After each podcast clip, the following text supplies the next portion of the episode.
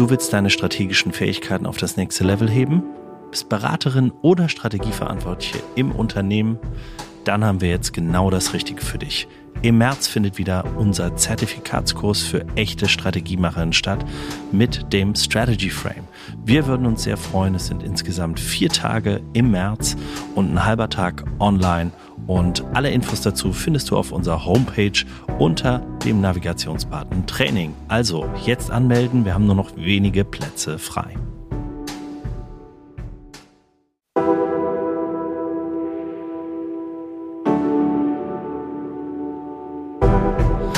Herzlich willkommen bei Hoffnung ist keine Strategie, dem Podcast mit spannenden Strategiegeschichten von gestern, heute und morgen.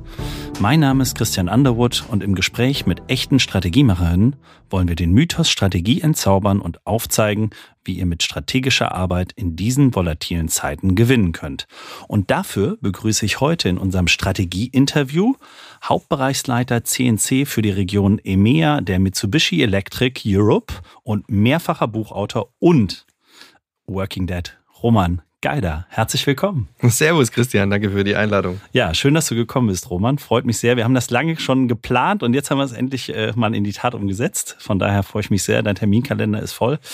Ähm, und ich stelle dich aber trotzdem unserem Publikum vor, für die, die dich noch nicht kennen und vielleicht auch noch nicht äh, auf LinkedIn gesehen haben.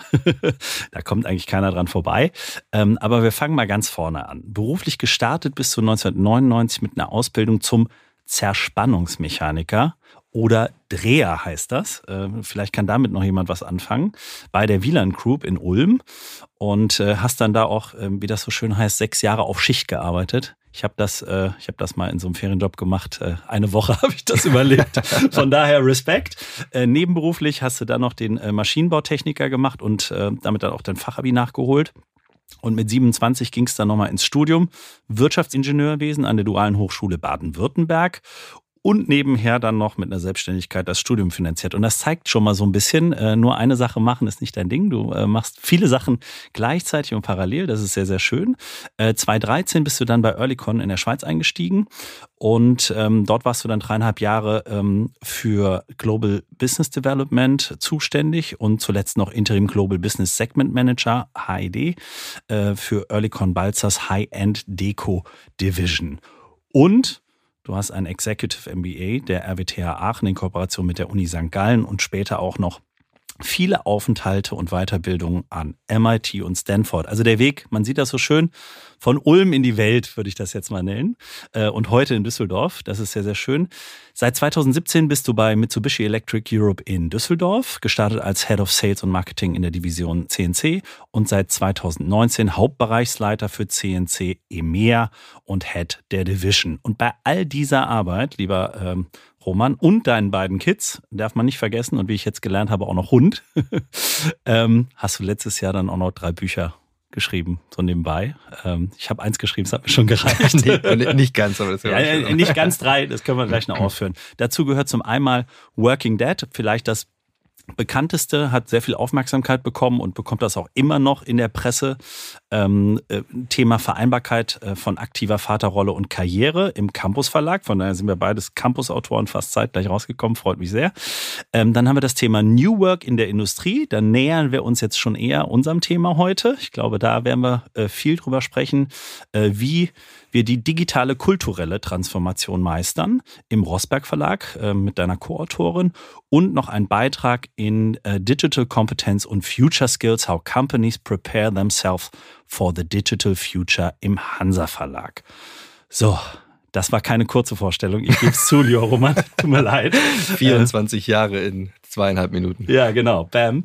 Ähm, aber wir wollen heute ein bisschen Kontrapunkt setzen, äh, denn ähm, wenn man ansonsten was von der liest, dann liest man häufig vom Working Dad Thema und wie Vereinbarkeit funktioniert und der Fokus liegt häufig sehr auf dem Thema Dad. Und das ist auch gut und richtig und wichtig. Ähm, den gibt's ja auch bei mir äh, zu Hause. Ähm, und der spielt auch immer eine Rolle. Aber heute wollen wir das mal ein bisschen mehr Richtung Working schieben wäre zumindest mal der Vorschlag, aber dem hast du ja zugestimmt.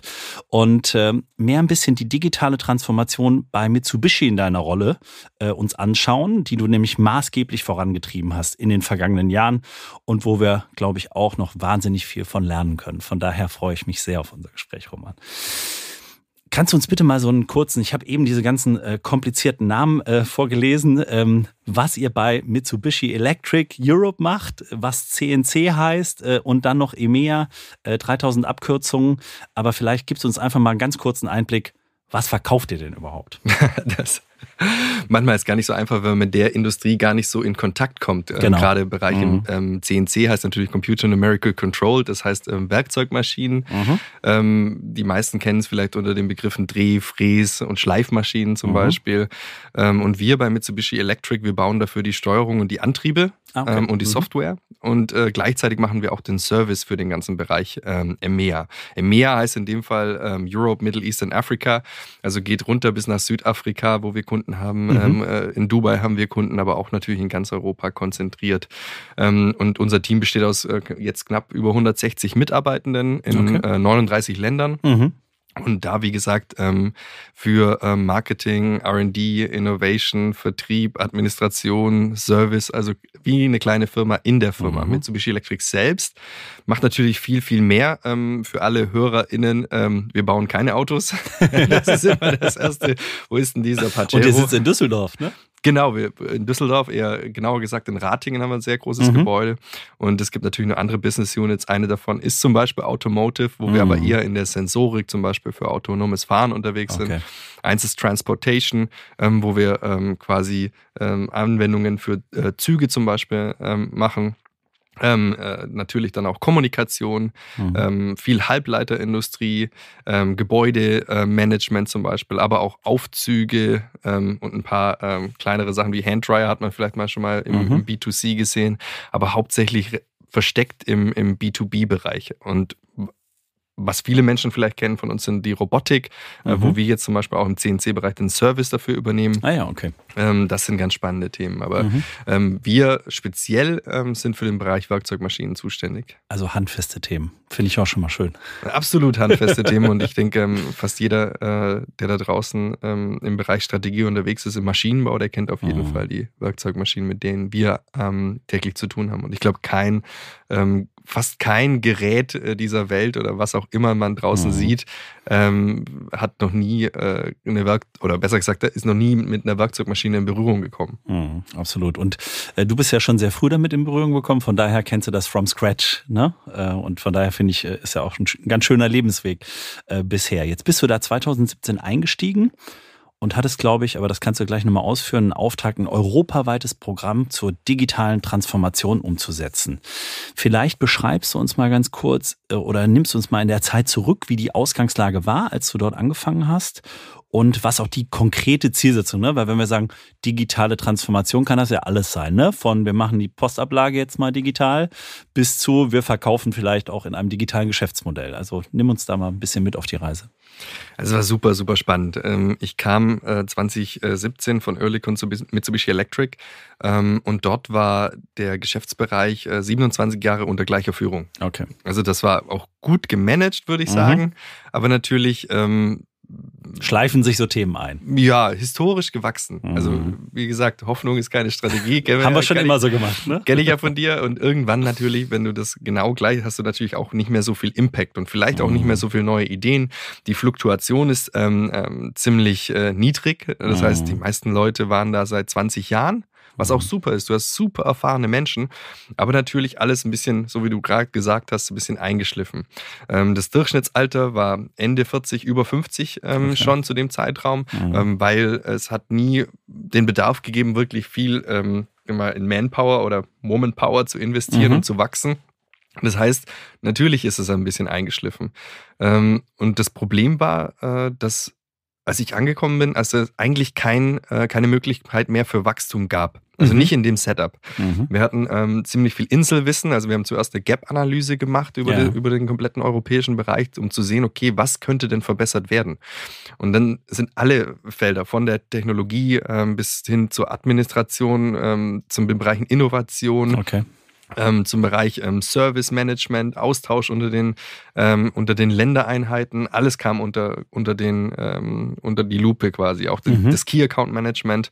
Und da haben wir quasi evaluiert, okay, welche Schritte müssten wir denn sag mal, modernisieren, mhm. um skalierbarer zu werden. Mhm. Weil das eine ist natürlich, okay, du kannst wachsen ähm, im Sinne von, du stellst mehr Leute ein oder du kannst äh, Prozesse vereinfachen, dadurch mehr Effizienz schaffen und dadurch dann wachsen.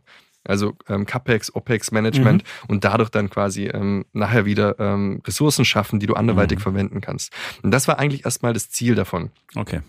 Das Interessante dabei war natürlich, dass man für den Mann mit dem Hammer ist alles ein Nagel. Aus, äh, die ganzen Ingenieure im Haus natürlich nur gesagt haben, okay, hier müssen wir neues, ähm, neue IT-Tools einführen, Prozesse schön, vereinfachen, ja. mhm. ähm, ähm, die, die, äh, die Interfaces zwischen den Abteilungen ähm, sich angucken, dass da möglichst wenig sind, quasi möglichst wenige händische Übergabepunkte sind natürlich. Mhm. Dass die Menschen am besten auch gar nicht miteinander reden müssen, ne? Nein, das, ja, das, das auch nicht. Ähm, äh, klar, und äh, nicht um 20 SAP-Fenster ähm, mhm. Öffnen müssen und die wieder schließen müssen, um irgendeinen Auftrag abzuwickeln okay. oder Bestände zu kontrollieren. Mhm.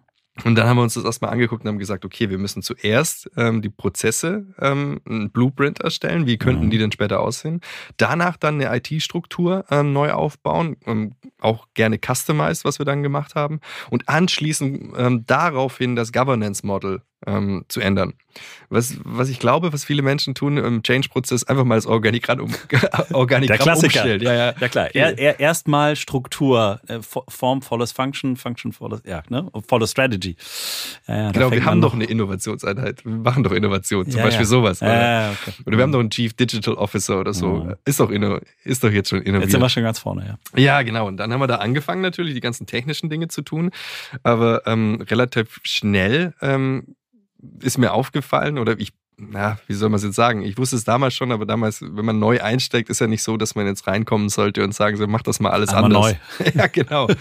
ähm, deswegen habe ich da mir Zeit gelassen, den Leuten mhm. zugehört, ähm, auch überall mhm. mal mitgearbeitet. Mhm. Ähm, um zu sehen, woran hapert es denn wirklich und was wissen die Leute ähm, über den Status quo und warum wir Veränderung brauchen. Mhm. Und dabei fiel ziemlich schnell auf, dass sie natürlich gemerkt haben, bei der Gap-Analyse, da stellen Leute, die eigentlich nichts zum Unternehmen können, wir haben dann auch ähm, externe Partner dazu geholt, stellen komische Fragen. Mhm. Und wenn man dann die Menschen nicht mitnimmt, äh, dann kreiert man natürlich schön viele Rumors, die dann, ja, die dann mhm. alles Mögliche bedeuten. Wir werden restrukturiert, äh, es äh, geht um unsere Arbeitsplätze. Mhm. Und das war genau der, das Gegenteil der Fall ähm, dass es eigentlich ein, ein, Projekt war, das zur richtigen Zeit angefangen hat, wenn man jetzt zurückblinkt, mhm. ähm, auch Veränderungen vorbereitet hat zum Beispiel ähm, und skalierbarer gemacht hat. Aber damals natürlich niemand informiert wurde. Und deswegen habe ich gesagt, okay, ähm, um jetzt diese digitale Transformation möglich zu machen, müssen mhm. wir das Ganze durch ein kulturelles Projekt auch auffangen mhm. oder ein Fundament dafür ähm, gießen. Weil da 27 Jahre ähm, keinen Workshop gemacht im Leben. Keine, keine, ähm, keine Chefs oder Chefinnen haben, sie, haben sich geändert in der mhm. Zeit. Ähm, da kannst du nicht mal eben aus dem Sprung ähm, digital werden. Genau, das funktioniert ja nicht. Und äh, wir beide wissen, dass du auf der Unternehmens-, ich auf der Beratungsseite in so einem ingenieurlastigen Umfeld, und du hast das ja auch beschrieben, ne? da guckt man nach Technik, da guckt man nach Prozessen, aber selten nach den Menschen, die von denen wir ja dann auch Veränderungen erwarten. Ne? Äh, denn ohne das funktioniert das nicht, ne? wenn die Menschen das nicht selber machen und auch selber die Erkenntnis und äh, wie heißt ja so schön wie bei Kotter, ne, der Sense of Urgency da ist, dass sie auch wissen, warum sie das jetzt tun müssen, ähm, dann wird es natürlich schwierig und äh, dann kommt häufig das äh, Schema F des Change Managements, äh, mit dem das dann häufig mal gerne erschlagen wird. Aber wie war das bei euch? Wie bist du das Thema Mensch, oder du hast das jetzt kulturelle Transformation auch genannt, ergänzend? Was habt ihr einfach konkret gemacht?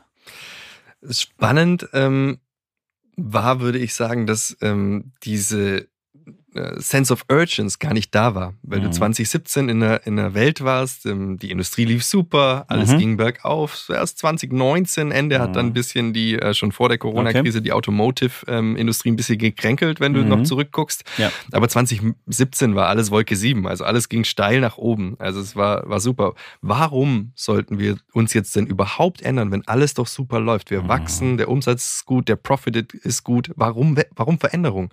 Mhm. Und ähm, dazu musste ich erstmal quasi ein Momentum schaffen. Mhm. Und ähm, ich habe das dann versucht, jeden und jedem Unternehmen abzuholen. Wir haben erstmal ein Town Hall Meeting gemacht, das hatten die noch nie vorher. Ja, okay. wirklich so 80 Menschen dann am Standort in, in Ratingen zusammengeholt. Mhm. Und ich habe hab dann sehr weit ausgeholt. Ich habe dann wirklich angefangen, okay, was Uber mit dem Taximarkt gemacht hat, was Airbnb mit dem Hotelmarkt gemacht hat und so weiter, habe ich versucht, ein bisschen ähm, zu erklären, wann ist der richtige Zeitpunkt denn für Veränderungen da? Mhm. Der ist nicht da, wenn wir in Not sind, weil da müssen wir uns schon sagen wir genau. mal, diese, diesen, diesen Muskel-Change trainiert mhm. haben. Nicht, mhm. erst, nicht erst dann, wenn wir es brauchen, sondern das müssen wir vorher machen. Das ist eine Präventivmaßnahme. Absolut. Finde ich schön, dass du das sagst, den Muskel. Wir sagen das auch immer, ne? Ohne die Routine, auch den auszuarbeiten, fehlt der Weitblick genau, und diese ne? Präventivmaßnahme, mhm. ähm, das mussten die Leute erstmal verstehen, dass es nicht, weil es jetzt akut ist, sondern eben ja. weil es nicht akut ist, müssen wir jetzt den Change machen. Mhm. Ähm, wo haben wir angefangen? Wir haben danach bei den, vor allem bei den ähm, Führungskräften angefangen. Mhm. Wir haben alle einmal zusammengeholt und nicht, dass jetzt jemand denkt, ähm, wir haben ein Offside gemacht und sind über Baumstämme gelaufen, weil das ist nicht so. die klassische Strategieklausur ist doch gerade wieder äh, Hochkonjunktur im Januar. Nee, ne? und genau das äh, haben wir nicht gemacht. Wir haben zwar mit dem Offside gestartet, haben aber ganz klar darüber gesprochen, gesprochen, ähm, wie führen wir heute? Mhm. Ähm, wie wollen wir selbst geführt werden? Weil okay. manchmal ist nämlich Eigen- und äh, Eigenreflexion ganz gut zu dem Thema, weil die meisten Führungskräfte wollen eigentlich so geführt werden, wie sie selber vielleicht gar nicht führen. genau. Ähm, nämlich sehr autark und ähm, mhm. autonom ähm, aber selber führen sie vielleicht ganz streng. Und dass diese Erkenntnis erstmal, mhm. ähm, was ist überhaupt ähm, transformationale Führung, was ist transaktionale Führung, was ist ähm, laissez-faire Führung, mhm. wie individuell, wie motivierend führe ich zum Beispiel. Mhm. Das erstmal eine Eigenwahrnehmung festzustellen und haben dann die äh, Führungskräfte auf dem Weg so ein knappes Jahr gecoacht. Okay. Also erstmal im Geheimen, würde ich sagen. Ja, okay. Um ähm, um zu sehen, was für eine Wirkung hat das dann später ähm, auf die Belegschaft. Nach einem Jahr, wir haben natürlich auch sehr intensiv über das Thema Feedback gesprochen, haben dann später im Harvard Business Manager mit dem ähm, Florian Feltes und Markus Heidbrink dann auch einen ähm, Artikel veröffentlicht zu dem Thema Narzissmus, weil mhm. Feedback ist nicht so gut. Für ja, absolut. Narzissmus. Packen wir in die Show Notes. Genau, das ist so das Kryptonit der äh, Narzissten, glaube ich. Ja, ja. Ähm, haben wir dann uns dann angeguckt, nach einem Jahr, äh, wie hat sich denn jetzt die Führung verändert? Wie nehmen das die Mitarbeitenden wahr? Also wir haben nicht mhm. gefragt, hallo Führungskraft, wie hat sich deine Führung verändert, sondern wir haben natürlich die Teams gefragt, einzeln, mhm. anonym, mhm. in einer Online-Befragung, in denen wir diese Ausprägung gemessen haben. Und dann natürlich die Eigenwahrnehmung und Fremdwahrnehmung und das dann als Spinnennetzdiagramm übereinander gelegt mhm. und haben dann mit den einzelnen Führungskräften auf dem Feedback der Teams quasi ähm, weitere individuelle Coachings gemacht. Ich habe ähm, die einzelnen äh, Führungskräfte Auswertungen nicht gesehen, die waren okay. auch anonym. Also okay. ich war, ich wollte, dass die Führungskräfte das für sich selber mhm. feststellen und dann auch eine eigene Sense of Urgency ja, zur Veränderung. Und nicht sozusagen der Druck sofort nochmal. Ganz, ganz genau. Was ich nur gesehen habe, ist zum Beispiel das Komplette, also von der mhm. vom kompletten allen Mitarbeitenden mhm. und komplett allen Führungskräften im Durchschnitt quasi dieses Spinnendiagramm, wo wir heute stehen. Mhm. Und jetzt nach drei Jahren machen wir das zum Beispiel wieder. Aber damals die Erkenntnis war sehr, äh, sehr spannend, weil wir haben das angefangen vor der Corona-Krise und sind damit in die Corona-Krise 2020 rein. Und in, in vielen Unternehmen im Vergleich, wir hatten ja 10.000 Vergleichswerte, weil wir sind nicht die einzige ja, Firma, die das machte, ist genau dieser Ausprägungspunkt laissez-faire krass in die falsche Richtung gegangen oder transaktional, mhm. weil ähm, Führungskräfte in der Corona-Krise dazu tendiert haben, entweder zu eng zu führen, also sag mir, wie, wann, wann du telefonierst, wann du. Oder ich sehe es direkt schon in Teams, ne? Und genau. kann ich, warum bist du noch nicht online, ne? Ja, der Klassiker. Warum bist du grün oder rot? Ja, oder ja, ja. Warum gehst die du nicht Mails ans Telefon? Ja, ja. Und, oder die andere Seite, ich weiß gar nicht mehr, ob es den noch gibt mhm. oder die. Mhm. Ähm, und da konnten wir sehr gute Werte erzielen, weil wir versucht haben, so da sehr individuell an den Menschen dran zu bleiben, mhm. an den Lebenssituationen dran zu bleiben. Und das war dann quasi der, der Start oder die Mitte von diesem Kulturveränderungsprojekt. Weil da, mhm. wo ich dann ähm, individuell oder intellektuell ähm, quasi fördernd äh, mit den Mitarbeitenden oder motivierend mit der Mitarbeitenden ähm, interagiere, mhm. da bin mhm. ich auch wenig laissez-faire. Absolut. Absolut. Und es hilft natürlich, denn es bereitet, du hast eben gesagt, das Fundament gießen, aber es bereitet dann den Weg, auch Dinge nochmal anders angehen zu können oder beziehungsweise die Leute aus sich selbst heraus die Dinge zu verändern, wenn sie sie sehen. Na, als wenn du jetzt gesagt hast, wir machen jetzt einmal das große Programm, da müsst ihr jetzt alle durch, in zwei Jahren sind wir dann durch äh, und danach hat man vielleicht, weiß ich nicht, 30 Prozent verändert bekommen. Aber es ist natürlich in the long run auch nicht so auszahlt und ist, glaube ich, wenn, man, wenn ich das mal so einordnen darf. Wenn ich jetzt mal den klassischen Strategieprozess nehme, wir sagen, wir wollen wachsen, wir setzen uns irgendwelche Ziele, dann bauen wir den äh, Maßnahmenplan und dann laufen wir los und wir, wir lassen diese menschliche Ebene einfach mal komplett weg dann ist das sehr, sehr schade. Da gibt so viel verloren, da kriegst du auch nur noch die Hälfte umgesetzt, ähm, spätestens wenn die in die Umsetzung geht. Deshalb wenden wir zum Beispiel ja auch speziell Coachings für die Führungsteams äh, an, um den Strategieprozess auch zu begleiten. Also ne, ähnliches, äh, ähnliches Vorgehen an der Stelle finde ich sehr schön. Das, was du ja jetzt beschreibst, ähm, vielleicht 2017 noch nicht ganz, aber heute ist das ja definitiv irgendwie das Coaching der Führung, Teil des New Work Werkzeugkastens. Ne? Jetzt sind wir wieder in der, in der Werkzeugwelt. Wunderbar. Und ähm, Du hast so schön in, äh, im Artikel habe ich das gelesen, eurem Gastbeitrag, glaube ich, im Handelsblatt, äh, den ihr auch geschrieben habt zu eurem Buch, habe ich gelesen, häufig, was ja häufig missverstanden wird, und das fand ich so gut und auf den Punkt gebracht. Alle reden immer davon, aber sind unsere Mitarbeiter zufrieden, äh, sind die zufrieden genug, müssen wir, müssen wir da was tun? Ich habe im Moment auch so ein paar Change-Prozesse, da geht's immer nur darum, die zu pampern. Und dann sage ich so, das kann ja nicht das Ziel sein. Ihr wollt selbstführende, autarke Teams haben, aber jetzt könnt ihr die doch nicht einfach nur den ganzen Tag in Watte packen und hoffen, dass die dann morgen super führen und zu guten Ergebnissen kommen. Ne? Und ich glaube, das wird häufig missverstanden, beziehungsweise ihr habt das ja diskutiert. Kannst du das nochmal ausführen, worum es denn dann wirklich geht, wenn es nicht um Zufriedenheit geht bei diesen Themen? Ja, uns war das, ähm, Vera Starke und mir war das ziemlich wichtig, dass es nicht darum geht, dass wir ähm, mit, mit den New Work-Themen, wo ja jeder schon die, ja, ja. Die, die, Augen verdreht, dann mhm. ähm, wir reden dann dabei, dabei nicht über Homeoffice oder nur flexible Arbeitszeiten. Es geht ja. auch ganz darum, um, um Fordern und Fördern. Mhm. Ähm, und in dem Moment, wo wir über New Work sprechen, sprechen wir nicht darüber, den, eben alle in Watte zu packen und eben nur Zufriedenheit und Hauptsache ganz viel Purpose und ganz viel Zufriedenheit und dann wird die mit, werden die Mitarbeitenden schon tun, ähm, genau. was wir wollen. Und keine Performance. Nee, es geht, es geht viel mehr um Selbstwirksamkeit, die dann wieder Zufriedenheit verursacht. Das heißt, mhm. Selbstwirksamkeit habe ich dann, wenn ich mitgestalten, mitentscheiden kann, mhm. ähm, wenn ich auf dem Weg abgeholt werde, wenn ich Transparenz habe in der Informationsweitergabe ähm, von Führungskräften, wenn ich ernst mhm. genommen werde, wenn ich wahrgenommen werde, wenn mir, wenn mir zugehört wird, dann habe ich Selbstwirksamkeit. Das ist natürlich aber auch ähm, mit einer gewissen Verantwortung verbunden. Das heißt, ich kann mich dann nicht einfach nur jeden Tag über Situationen beschweren. Und das ist mhm. bei uns das Schöne jetzt. Ähm, ja. Bei uns beschwert sich fast keiner mehr, weil er immer die Antwort kriegt, okay, was würdest du anders machen? Ja, absolut. Und da muss man halt selber auch was tun. Und das ist nicht immer, ne, das ist, muss einfach aus der Komfortzone auch als Führungskraft mal raus.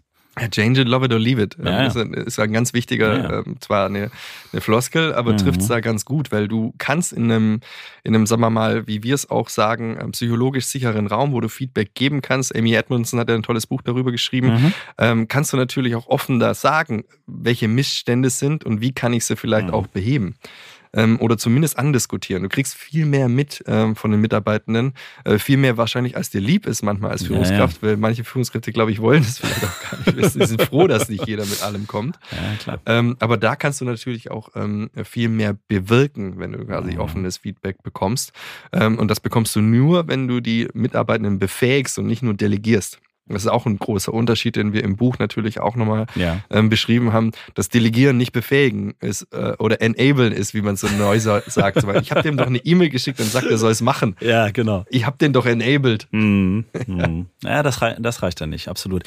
Das Buch natürlich, wie alle anderen auch, findet ihr in den Show Notes. Packen wir natürlich rein. Aber um darauf nochmal zu kommen, das ist natürlich für Führungskräfte, du hast eben gesagt, ne, 27 Jahre unter gleicher Führung. Jetzt habt ihr ja auch nicht die Führungsmannschaft von heute auf morgen da mal ausgetauscht. Das wird natürlich wahnsinnig unbequem ne, in so einer Transformation. Ne? Dann hast du noch die fachlichen Themen on top, die da ja dann auch noch umgesetzt werden müssen und das Ganze noch bitte neben dem Tagesgeschäft. Also das heißt, wir sprechen ja auch von einer gewissen Belastung dann für das Führungsteam noch mal mehr als natürlich auch für die Mitarbeitenden. Ähm, auch eine gewisse Art der Unsicherheit, die dann stattfindet. Und vielleicht, um da mal reinzuschauen, ähm, vielleicht auch in, in deine persönliche Belastung, ne? kommst in so eine neue Situation. Was macht das mit einem, also mit einem selber, mit dir, mit deiner Führungsmannschaft und äh, jetzt mache ich dann doch mal den Sidekick. Und was macht das mit Familienleben in so Situationen? Habe ich ja selbst auch schon äh, erlebt, ne? Dann sitzen die Kinder zu Hause und dein Projekt geht, dann sitzt du bis drei Uhr nachts, weil nochmal ein paar Folien gebaut werden müssen. Also, wie seid ihr denn damit umgegangen? Mit dieser extremen Belastung, die es ja dann auch gab. Vielleicht drücken wir es mal in, in, drei verschiedene Antworten aus, dann wenn du drei verschiedene ja. Fragen stellst. Das, also das eine für, äh, für die Teams war es natürlich belastend, aber für viele auch ein Aufatmen. Endlich okay. spricht mal jemand über ah, das Thema okay. Führung. Mhm. Also das war ja dann quasi vorher hat man halt, Führung war so nebenher. Also wenn man mhm. mit den, in den Einzelgesprächen ähm, ähm, mal über das Verständnis von Führung gesprochen hat, dann war es schon manchmal so, dass man sagte, okay, ich mache jetzt operativ 80 Prozent am Tag was mhm. und 20 Prozent mal halt Führung. Mhm. Wenn man nach, auf Nachfrage, was denn Führung ist, ja, sind dann irgendwann mal ja der Urlaub und die Urlaubszettel und das. Ja, und dann merkt man ziemlich schnell, dass da ähm, das Verständnis von Führung gar nicht das gleiche war. Mhm. Und für manche war es wirklich ähm, großer Stress. Es gab auch äh, Entscheidungen, da wo wir uns dann quasi von Führungskräften in der Funktion getrennt haben. Mhm. Weil, ähm, und auch nicht unbedingt außerhalb vom Unternehmen dann quasi, sondern ja. eher intern strategische Stabsstellen ja. ähm, gesucht haben, wo eben dieses Operative mehr zählt. Mhm. Ähm, diese Erkenntnis wollten wir aber auf dem Weg, wir wollten den Menschen die, die Möglichkeit geben, ähm, zu lernen, was Führung heute ja. bedeutet, was Führung wirklich ist aber auch die Möglichkeit, dann einen Ausstieg zu finden. Mhm. Weil ich glaube, dieser Ausweg ist manchmal auch ähm, schwer für Menschen, die 20 Jahre oder 15 Jahre äh, in der Führung waren. Ja, und dann merken die, ey, das ist nicht mehr die Führung von heute und ich kann es auch nicht. Oder ich habe es auch eigentlich nie wirklich nie gemacht. Mhm. Und da in dem Moment müssen wir natürlich erfahrenen Menschen auch die, die Ausstiegsmöglichkeit geben. Guck mal, mhm. hier ist ein Exit. Du kannst den nehmen, gesichtswahrend. Ähm, mhm. Wir bauen eine Stelle, die passt dann. Spezialistentum. Spezialistentum und mhm. das dann auch wertschätzend quasi umzusetzen, mhm. weil sonst drängen wir natürlich auch Menschen in Führungsrollen oder halten die da, die eigentlich gar nicht mehr da sein wollen. Ja. Nur um deren Gesicht zu wahren. Mhm. Das ist weder gut für die Organisation noch gut für den einzelnen Mensch. Ja. Und da, glaube ich, dann sind wir manchmal zu unsensibel. Und wir verlieren dann natürlich auch Menschen, die wir eigentlich im Unternehmen halten wollen. Die fachlich vielleicht auch wirklich top sind, ne? genau. auf die man eigentlich nicht verzichten genau. sollte. Und die rennen dann natürlich weg, weil sie ja. sich in die Ecke getrieben führen, äh, fühlen durch diese neue, die, diese neue Art von Führung. Mhm. Und da habe ich wirklich versucht, mir Zeit zu lassen. Also ich mhm. habe dann niemand sofort enthoben, auch wenn ich gemerkt habe, das wird wahrscheinlich nichts. Wollte aber, dass die Menschen das selber feststellen. Okay. Und dann von, von zwölf Führungskräften ähm, waren es drei, die dann nicht mit, mitgegangen sind mhm. und nicht mitgehen konnten. Mhm. Äh, zwei blieben im Unternehmen und eine ähm, hat sich auswärts weiter, weiter ja. umgeschaut. Aber das möchte ich nochmal wirklich festhalten, weil das ist meistens die Konsequenz, die ähm, in Firmen nicht gegangen wird. Ja. Und die verhindert Change ganz mhm. gravierend. Wenn mhm. wir sagen, okay, ähm, Herr X oder Frau X hat ja super Umsatz und ähm, ist ja mit dem Großkunden klasse und ja, dann lass mal weitermachen, ne? Lass, lass mal die mal ja. raus und oder mhm. den. Mhm. Und das, daran scheitern meistens die Projekte, mhm. weil es nicht konsequent durchgezogen wird. Mhm. Guter Punkt. Äh, kurze Nachfrage. Bei euch ist sozusagen Führung auch fachliche und Personalführung in einer Person weiterhin? Weil ich habe jetzt gerade ein paar Projekte, wo das jetzt aufgesplittet wird. Ne? Also komplette Trennung von fachlicher und äh, Mitarbeiterführung in dem Sinne. Ne? Also alle Personalthemen. Also bei euch das schon noch in einer Person? Sowohl als auch. Ah, okay. Also wenn man jetzt mhm. die Auslandseinheiten anguckt, ähm, wir sind in einer Matrixstruktur unterwegs, mhm. wo quasi Italien, Frankreich, ähm, andere Länder natürlich ja. ähm, eine direkte Führung haben, mhm. aber eine strategisch zu uns berichten, in, ja, okay. in Dotted Lines zum mhm. Beispiel, auch den Umsatz an uns berichten. Ja, okay. Also das ist ziemlich in so einem Großunternehmen auch gar nicht so Klar. einfach. Das, das kennt jeder, der in so einem Konzern arbeitet. Wo steht ihr denn jetzt nach fünf Jahren? Kann, kannst du einfach mal so ein bisschen Bilanz ziehen, sagen so, ne, wir haben jetzt sehr viel über Führung gesprochen, aber eben waren wir mal bei der digitalen Transformation. Vielleicht auch nochmal den, den Blick erweitern. Also wo steht ihr bei den, ich nenne das jetzt mal die weichen Themen, die ja nicht nur die weichen Themen sind, ähm, da stimme ich dir auch zu, sondern wie habt ihr euch da insgesamt aufgestellt und welche Auswirkungen, also welchen Impact hatte das auch auf euer Business? Weil am Ende des Tages ist es auch das, was zählt. Ne? Ich würde so beschreiben, dass wir ganz klar jetzt so in der Skalierung und Harvesting-Phase sind. Mhm. Also ich würde sagen, ähm, so ein Prozess, sei es jetzt digital oder kulturell, den muss man für zwei Jahre planen und für fünf Jahre wirklich gehen. Also da muss mhm. niemand denken, da ist man an einem Wochenende fertig oder stellt mal drei Leute ein, ja. ähm, sondern die Summe aller Dinge macht das Ganze aus. Und ähm, heute stehen wir da, wo wir sagen, wir können jetzt, wir haben jetzt es geschafft, zum Beispiel einen outgesourcten Robot-Service, der war über zehn Jahre lang outgesourced. Mhm. Den haben wir jetzt Unternehmen bei fast, bei fast gleicher Mannschaft wieder ins Unternehmen zurückgeholt und okay. haben natürlich damit ein äh, super ähm, profitables Geschäft im After. Ähm, After Sales wieder mit ins Unternehmen geholt. Und das mhm. quasi durch diese ähm, neue Struktur und Skalierbarkeit und die keine Angst vor Veränderungen und neuen Dingen hat. Ja. Wir haben ähm, Remote Services ähm, gelauncht, mitten in mhm. der äh, Corona-Zeit, wo wir quasi den Service über Google Glasses dann vor Ort mit, ähm, mit den Mitarbeitenden des Kunden zum Beispiel machen können. Mhm. Ähm, wir haben Chatbots eingeführt, ähm, die uns unterstützen in der technischen äh, Lösungsfindung zum mhm. Beispiel. Wir haben NLP-Analysen im Bereich ähm, Mentoring-Programme zum Beispiel okay. eingeführt, eine neue ähm, äh, Meeting- äh, ähm, Struktur oder Kultur bei uns im Unternehmen mhm. etabliert und eingefällt. Wir machen Schlaftrainings mit unseren Führungskräften. Okay, wir machen cool. Äh, also da kannst du. Und ist nicht nur zum Wohlfühlen, ne? Haben wir eben nicht gelernt. nur zum Wohlfühlen, ja, ja. ganz genau. Mhm. Ja, wir haben europaweite Mentoring-Programme, ähm, mhm. ein Female First-Programm, wo wir mit reinholen. Wir bauen jetzt ein neues Innovations- und Kompetenzzentrum ähm, für Europa aus. Okay. Und das eigentlich bei fast ähm, gleicher, gleicher Mannschaft. Gleicher Mannschaft. Und das eigentlich mhm. nur durch diese Digitalisierung und Offenheit. Und dass wir halt auch kein Silo-Denken mehr in, im, im, mhm. im, Wissensmanagement haben, sondern eigentlich auch äh, bunt durchmixen und das auch hier hierarchielos ist, wo jeder quasi seine Ideen mit einbringen kann. Dadurch sind wir viel schneller ähm, mhm. ähm, und können am Markt auf neue Ideen oder Produkte viel mehr, äh, viel schneller an, auf den Markt bringen, MVP entwickeln, mit Kunden testen, weil wir viel offener intern sind, können wir auch viel offener extern sein. Also Mindset-Veränderung ne, hebt nochmal ganz andere Potenziale. Ne? Es, es, hilft nicht immer nur viel Mitarbeiter dann nochmal neu reinkippen und auch alles umbauen, sondern vielleicht auch mal an den mit den Menschen das nochmal anders zu erarbeiten, dann geht dann auch nochmal plötzlich mehr. Und auch neue Dinge, selbst in festgefahrenen Strukturen, sei es jetzt konzernorientiert oder auch kleines Unternehmen. Wenn du jetzt, jetzt klingt das natürlich alles nach der perfekten, durchgeplanten Erfolgsgeschichte. Komplett strategisch von vorne bis hinten.